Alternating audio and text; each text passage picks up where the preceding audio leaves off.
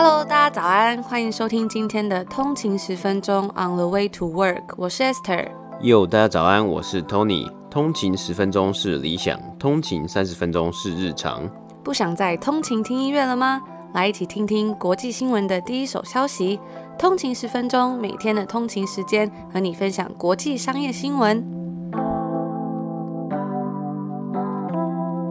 大家早安，欢迎回来。通勤十分钟，今天是二月一号，星期一，已经来到这个二零二一年的第二个月了。时间真的过得太快了。没错，大家早安。我也觉得好像一转眼啊，二零二一年的第一个月就过了。我觉得二零二一年的第一第一个月好像也发生了蛮多蛮多很特别的事情，我只能说特别啦。然后就好像又延续了二零二零年，然后。就是一路上，然后越来越堆叠了一些很特别的事件。我们在股市里面看到 GameStop 的这个事情嘛。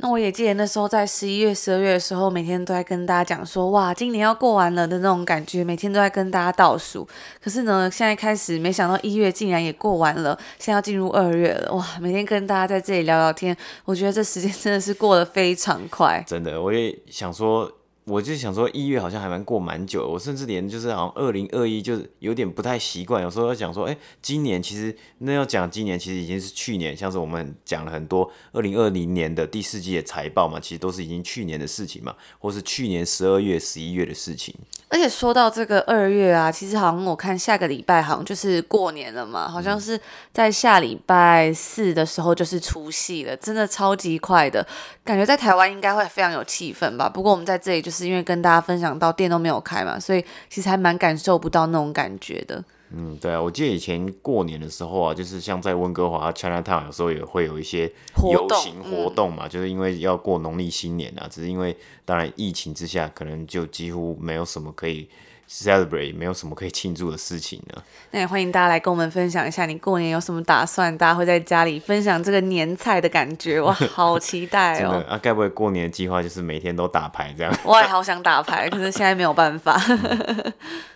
那今天进入这个美股指数之前呢，要来为大家播报一个震撼弹，也是一个非常快的快讯。在上礼拜的时候啊，我们有跟大家分享到这个能源公司 NextEra Energy 嘛，那它是 utility sector 的一间公司，它有很多是投资在再生能源的这个产业，而且也超越这老牌能源公司 Exxon 以及 Chevron 这两间公司嘛。结果呢，今天就要来丢出一个非常大的这个新闻来跟大家分享一下。没错，就是今天北美时间一月三十一号星期天呢、根据华尔街日报的报道。美国这两大老牌的石油公司 Exxon Mobil 以及 Chevron 呢的 C CEO 曾经在去年。讨论到两间公司的合并案呢，那如果真的成功合并啊，这将会是史上最大的企业合并案之一。因为疫情影响啊，整个石油产业在去年的表现是蛮疲弱的。根据上周五 Chevron 开出的财报啊，去年第四季亏损，那也结束了自从二零一六年以来最差表现的一年。去年整年亏损了总计。五十五亿美金，而 Chevron 呢，在二零一九年则是缴出了全年三十亿美金的获利，所以这一来一往的差距还蛮大的。那根据知情人士透露啊，虽然目前双方还未持续讨论，但是相关的议题啊，可能会继续在未来的某一个时间点拿出来继续讨论。而这两间公司呢，他们的根源、啊，都能够追溯到一八七零年代崛起的 Standard Oil 这间公司。那这间公司呢，是在一九一一年的时候被美国监管机构视为垄断，因此强制分拆了该公司。所以分拆出去的公司啊，就慢慢的演变成了 Exxon Mobil 以及 Chevron 以及其他公司。那创立 Standard Oil 这间公司的呢，正是 John D. Rockefeller 洛克菲勒先生。那，因此啊，这个交易案如果真的成功的话呢，这两间公司又会继一九一一年呢，重新回到一间公司、一间机构的体系之下了。那根据华尔街日报的报道啊，两间公司合并后市值可能会来到三千五百亿美金。Exxon Mobil 目前的市值为一千九百亿美金，那 Chevron 的市值呢，则是为一千六百四十亿美金。那两间公司合并啊，可以成为世界上市值第二的石油公司。但是也不难看出啊，这样的并购案呢、最有可能就是遇到监管机构的阻拦呢，因为合并之后呢，会受到严重的垄断的质疑啊。啊，但是啊，去年其实也有许多石油产业的并购案，我们其实也有报道过一两次。那毕竟呢，很多公司在去年表现并不好，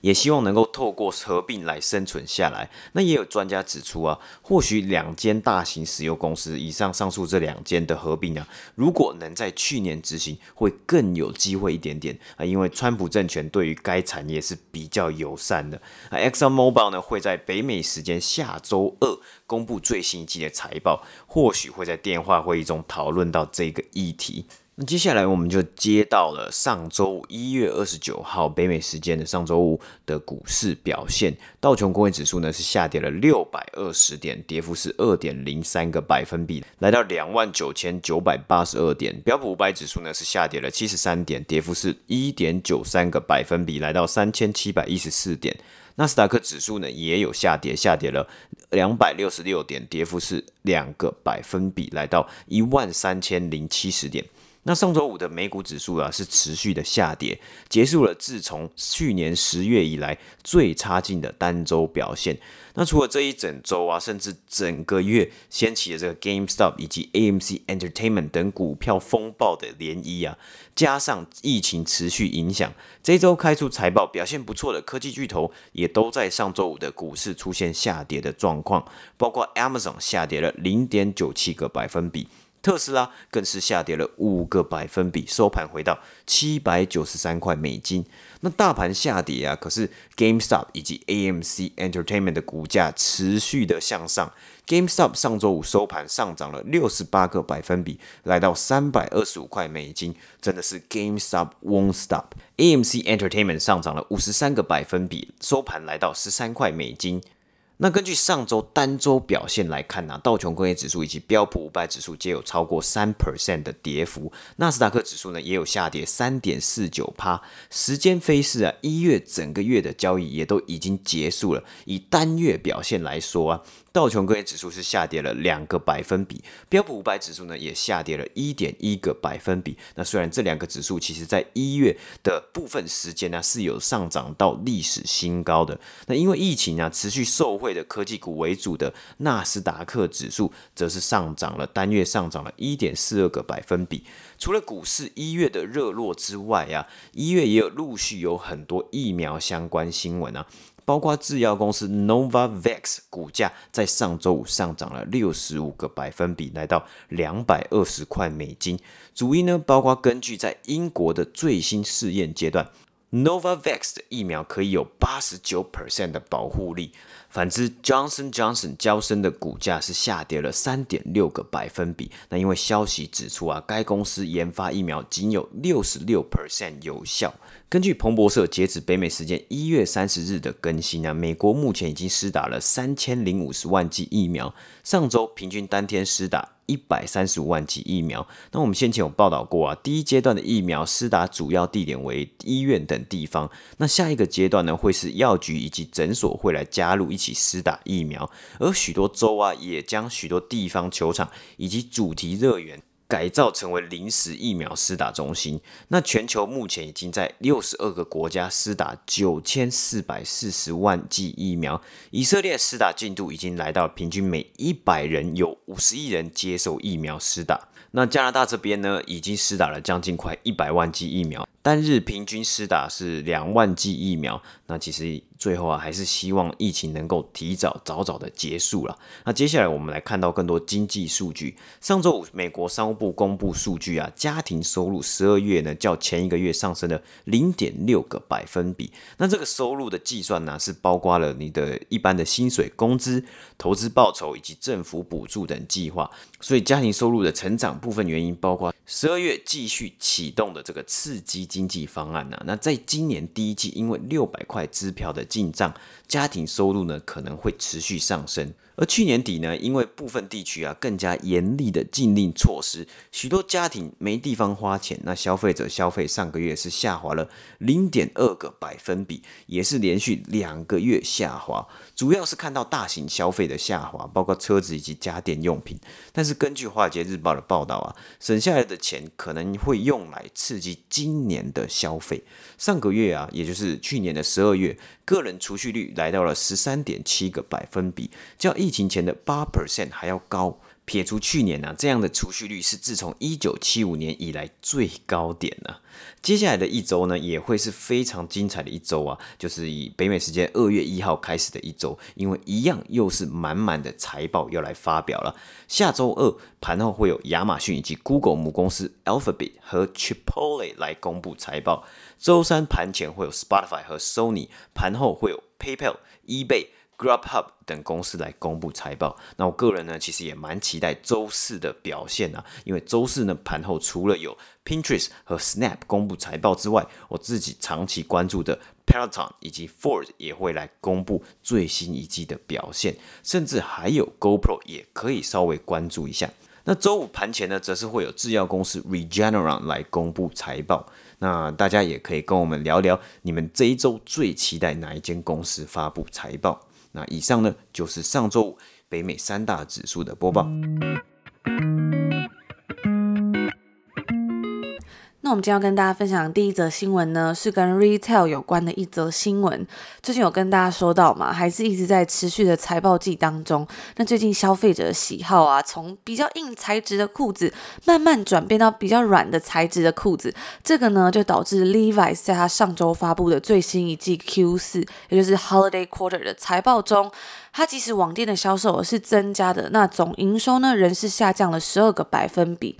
这东西也让 Levi's 开始思考说，来采取别的策略，想要改善这个现象。那虽然它的营收是下降了，不过对比它去年同期下降是二十 percent。这样子下降十二 percent 来说呢，也算是有所好转了。那 Levi's 在它全球网络的销售，包含在其他通路合作平台上面的线上销售，总共占它 Q 四总销售额的二十三 percent，高于去年同期的十五 percent。那根据 Refinitive 的数据显示呢，Levi's 在它 Q 四的调整后的 earnings per share 是二十美分，那对比预期是十五美分，所以表现呢也是有超过这个分析师的预期。在营收的部分则是十三点九亿美金，也比预期的十三点四亿美金来得稍微好一点点。那在截止十一月二十九日的三个月中，Levi's 赚进了五千七百万美元，就是每股收益十四美分，对比去年同期是九千六百万美元，每股收益是二十三美分。那营收呢，也从去年的十五点七亿美金下降了十二 percent，来到十三点九亿美金。但是它的全球的网络销售是增长了三十四 percent，其中啊有包含我们刚刚提到在其他通路上面所进行的贩售，例如在亚马逊上面的。那 Levi's 就表示说啊，它的批发合作伙伴的营收在本季是下降了十五 percent，这个呢也是因为疫情导致消费者上门购物的次数减少了，而它的 DTC 也就是 Direct to Consumer 的营收则是下降了五 percent。那由于疫情持续影响到它实体店面的营运，Levi's 表示说，目前他们在欧洲是关闭了大约四十 percent 的商店，也关闭了全球十七 percent 的销售地点。那该公司的财报中有显示说，最近疫情又再度升温，对于未来呢，仍是处于高度的不确定之中。该公司预计至少在二零二一年的上半年，它的业务仍然会继续受到严重不利的影响，也可能会再继续增加因为疫情导致的相关库存以及相关费用。那说完一些这个它比较困难的地方啊，我们也要来谈谈说他们要怎么突破这个逆势，有没有带来什么新的改变来面对这些困难？我们在一开始有提到说，现在消费者的喜好从比较硬的牛仔裤开始慢慢转变成比较休闲的裤子的类型。那 Levi's 呢也对此做出了他们的调整。第一步就是说他们推出了更宽松的款式。在去年的时候，Levi's 推出了中性的棉裤系列 Red Tab。它的 CEO 呢也有表示说，随着消费者偏好的改变变得比较不喜欢那种不够柔软啊，或者是不够弹性的材质，所以 Levi's 也推出了他们这一个宽松丹宁系列，也希望呢能够为品牌带来新的机会。那我自己其实还蛮有感觉的，因为可能是因为疫情吧，很多人都在家，其实你在家大家就不会没事不会想要穿牛仔裤嘛，因为其实还蛮不舒服的，跟那种睡裤或者是棉裤比起来。所以也连带就有影响到他们的一些销售，而且除此之外啊，我看到很多人真的在疫情之下。所购入的衣服就是一些棉裤或者是一些帽 T，因为就是蝴蝶的那种感觉，因为你在家里真的是可能只穿到这种衣服，尤其又到冬天，那你可能真的是外面穿一件很厚的外套，里面的东西根本看不清楚。那以前可能是说要去公司上班啊或者什么的，你可能外套会脱掉，可是现在呢，大家出门只是为了去拿个东西，或者是去超市买菜，真的是完全不用脱掉外套的时候，大家就不会想要去。装扮说里面到底穿什么？除此之外啊，我自己也觉得像是那种口红之类的化妆品销售应该也会有所影响，因为在疫情之下，大家出门都要戴口罩，根本就没有办法看到说你里面画什么样的妆容，或者再精致化、再漂亮，口罩也都是戴在外面的话，等于只是就是被遮住的感觉，或者是那口罩还会粘到口红，所以我觉得真的是还蛮痛苦的，所以大家就会开始着重在眼妆的部分。那 Levi 除了刚刚我们所分享到推出这个新的 sweat pant 之外呢，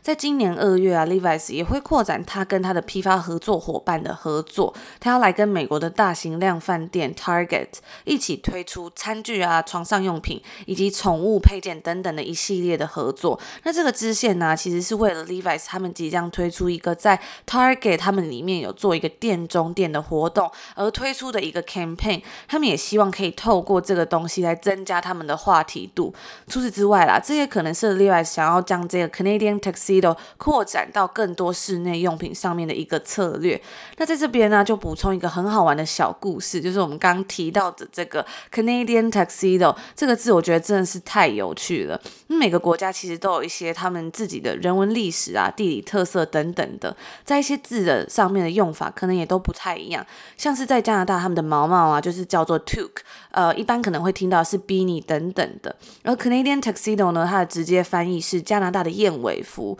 不过呢，这个字啊，其实跟燕尾服是真的还没有什么关系的。它指的是说全身上下都是牛仔的服装，也就是说上面穿牛仔外套，下面穿牛仔裤，那种 denim on denim 那种感觉。那起因呢，其实是源自于三零到五零年代的一位当红明星 Bing Crosby，他是一个很热爱温哥华这个城市的明星，而且他常常去拜访这个地方。那在他一九五一年拜访加拿大的时候呢，他全身都穿着他最爱的 Levi's 牛仔套装，准备要来入住这个一个高级饭店 Hotel Vancouver 的时候，却被衣着不得体，就是他穿的不是那种正式服装，三件式的西装为理由被谢绝进入。而后来啊，饭店是有认出来说，诶，他是一位很大的大明星，所以就有破例让他入住。可是这件事情还是被传出来了，甚至就有粉丝写信到饭店说，你怎么可以把大明星拒于门外这样，那 Levi 知道这个消息之后，当然没有放过。他们就决定为这位大明星来量身定做一套以这个跟 Levi's 经典的五零一牛仔裤一样的丹宁布料所做成的正式的三件式西装，然后把它命名为 Canadian Tuxedo。那在这个他们所做出来的这个牛仔西装的内部呢，它也缝上了一块皮标，就是我们常在牛仔裤后面会看到那种皮标。那它上面就写着说：所有的饭店人员注意，这是一种非常合适的布料，任何穿着它的人呢、都应该被允许。进入最好的饭店。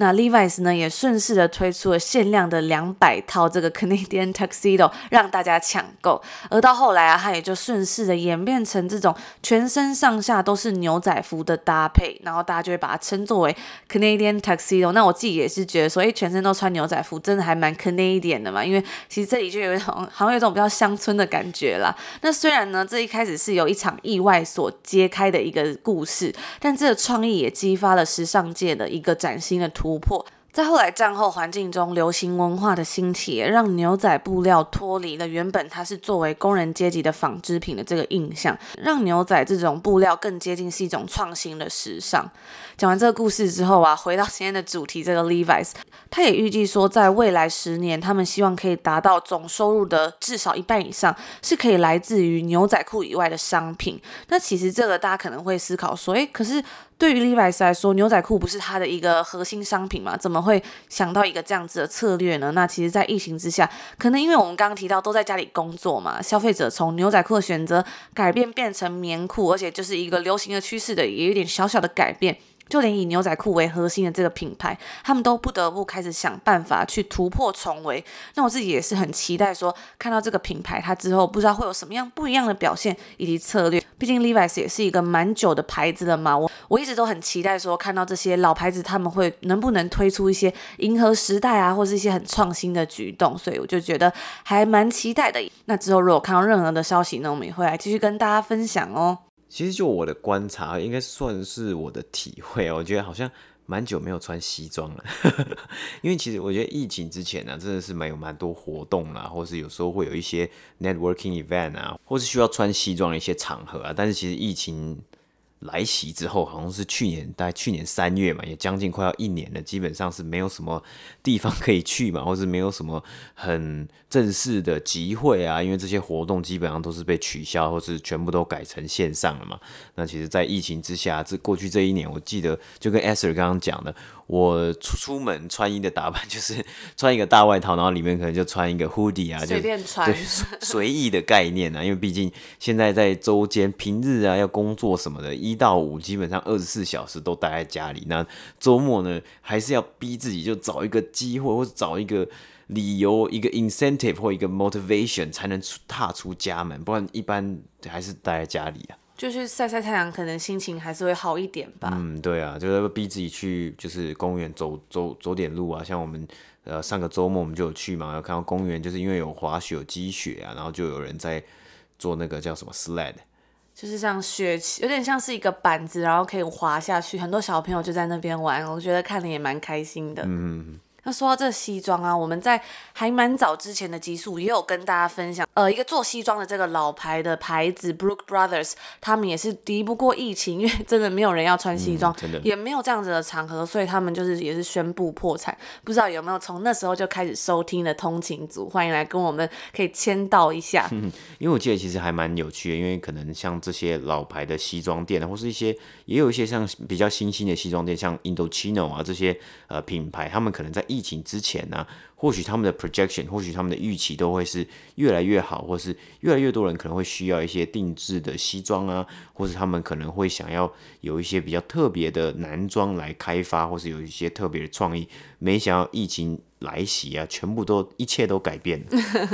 而且我觉得有一个很大的转变，就是以前呢，在看那个电视广告的时候，你就会看到很多是，比如说像卖衣服的啊，或者是化妆品等等的东西。可是呢，自从去年三月后来到现在，我在网上或是在 YouTube 上面看到广告，几乎都是一些什么软体的广告啊，帮助你上班更加便利，在家上班更加专注的那种广告，而都不是像以前的那种说，比如说你上班需要穿皮鞋等等东西。我觉得改变。真的是还蛮大大的诶，那最近有看到很多人在讨论这个 Clubhouse 嘛？我们在呃之前也有介稍微介绍过这个这个东西。那其实这就是讲到说，在北美真的很需要 networking，一些职涯上面的成长啊，一些场合去认识一些人，有一些不同的交流。可是，在现在疫情之下，怎么能 networking？对不对？你根本。没办法踏出家门，或者是你根本不太敢跟人家握手。我记得那时候好像二三月的时候刚爆发的时候，然后大家就是可能还有在 networking 嘛，那 networking 有时候大家就是会开始握手啊，嗯、你好这样子。可是现在真的没有办法，然后后来大家从握手就改成肘击，有没有？嗯、就是这个转变到现在，甚至是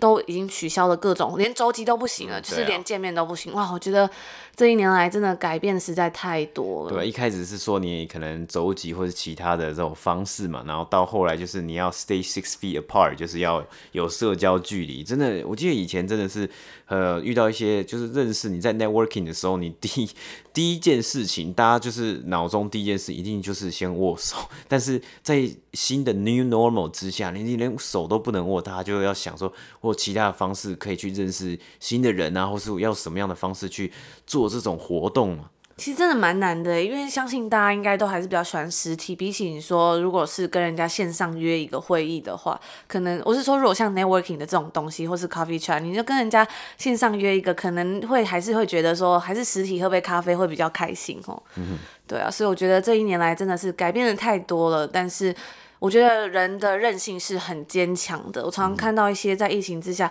还是有很多的公司啊，或者是很多不同的人，他们都想出一些很棒的解决方法，甚至是在逆势之下想到了一些新的策略。本来是一些比较困难啊，或者是比较趋于劣势的这个处境呢，都想突出重围。像我们之前有跟大家分享到，我们去一个咖啡厅嘛，那那个咖啡师就有分享到说，他集结了很多不同的。就是餐厅的厨师，然后要一起开一家幽灵厨房，我觉得这都是一些还蛮棒的概念。那我觉得人的这个韧性啊，才是真的是非常珍贵的。虽然一些困一些情况是很困难的，但是大家都会一直在一直在这个想办法，想办法去解决这些问题。我觉得这就是 problem solving。可能以后就是过几年再回头看这些东西，都会觉得还蛮棒的吧。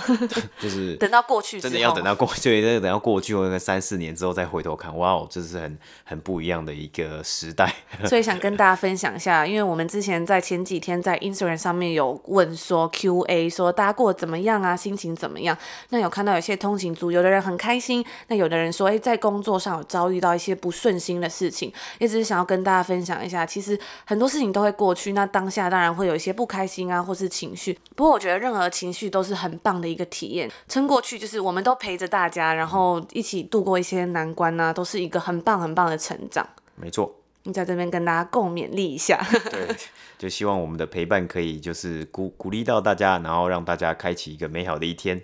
那我们就进入下一则新闻吧。好。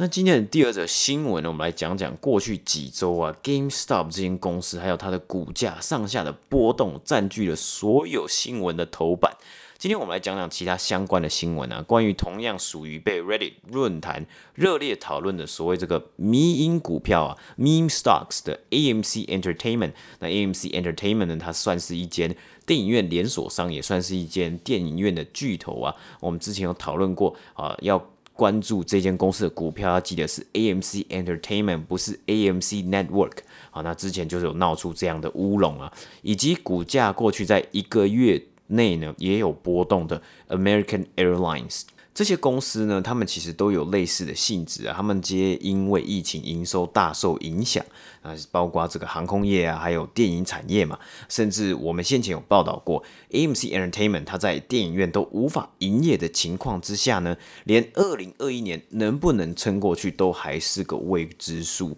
不过啊，这些疑虑都在一月的天外飞来一笔，股价上涨烟消云散。当然，在这之中啊。AMC 呢，其实也是透过自身的力量啊，他们筹措资金的能力，在去年十二月中到一月筹措了将近十亿的现金来保住公司的位置，其中包括价值约为五亿五千万美金的债券，以及他们另外三亿美金呢是透过发行新股、发行股份的方式来筹措的。但是啊，当时他每股的定价只有四点九块美金而已啊。那我们刚刚有报道过，上周五 AMC Entertainment 的收盘价其实是在十三块美金啊。那由此可见呢，其实这一月啊，一月的这个股价，这些公司股票的股价呢，波动是非常的大的。不过啊，这对于这些公司来说，也是一个好的时机，再好不过的时机啊。当然，再多一点现金也是快乐嘛。而且更快乐的呢，应该是那些公司的债权人呢。根据彭彭博社的报道啊，包括 AMC Entertainment 以及 American Airlines。都可能会在采取行动，那计划要卖出更多成千上万的股份，去换取新的一轮现金。帮助公司度过持续蔓延的疫情，没错，股价一直在涨，但是重点是这些公司还是要营运啊，在营运上面，他们还是要活下去嘛。而这一次这些现金的涌入啊，甚至能够帮助这些公司付清部分的债务。根据彭博社访问一位资深的基金经理人表示啊，这些公司是真的有面临到一些严峻的财务挑战啊，包括航空业以及 AMC Entertainment，但也在这一阵子啊，找到了前所未有始料未及的筹措资金方式啊，那基本上呢，这些经理人在做财务模型的时候啊，根本也不会有一栏叫做惊喜的二次公股，也就是说有一个突然突如其来的好料，或是突如其来的好新闻，可以让这些公司卖出更多的新的股份来换取现金。那 American Airlines 呢，是在北美时间上周五宣布新的计划，预计要卖出价值十一亿美金的股份。那这个计划呢，这个名字啊是叫做 At the Market Program 这样的计划，就是可以让公司发行额外的股份，并且以市价卖出。那这项消息啊，也是在 American Airlines。过去上一周啊，这个股价上涨最高到三十八 percent 之后的结果，而 AMC 的其中一个债权人 Silver Lake 也利用这一次的机会啊，将价值六亿的债券转换成股份，每股价格为十三点五一块美金。然后转换成股份之后呢，他们再以均价十六点零五块美金卖出四千四百万股 AMC 的股票，也成功将一度危机重重的投资转换为获利。饱饱的一次交易啊，最终 Silver Lake 在这个交易里面呢、啊，赚进了一亿美金之多啊。而同时，AMC Entertainment 呢，也有考虑要再新增股份，为公司的现金水位增加保障。因为最近这些股票的波动啊，美国 SEC 也有表示啊，会持续观察这几只高波动的股票，并且去监视任何不符规定的行为。更提到啊。这些公司，你一定要确保他们卖出的自家股份完全符合联邦证券法规。而 AMC Entertainment 以及 American Airlines 呢，他们的债券价格啊，也是都有上涨的情况。那其他公司啊，包括这个 Bad Reddit 论坛上面热烈讨论的公司，包括 Bed Bath and Beyond Express。Naked Brand Group 等这些零售公司啊，在这一次的热络中，股价皆有上涨嘛。那也有机会呢，他们会利用相同的策略来募得更多的现金，度过这一次的疫情。那以上呢，就是今天第二则新闻的播报。那以上呢，就是我们今天星期一要跟大家分享的新闻内容啦。也祝福大家有一个愉快的一个礼拜的开始。那如果大家对我们的节目有兴趣，喜欢我们内容，想要支持我们的话呢，也欢迎公司或厂商来节目上面下广告，也欢迎通勤族们来我们的 Instagram 上面跟我们聊聊天。我们就明天见，明天见，拜拜。拜拜。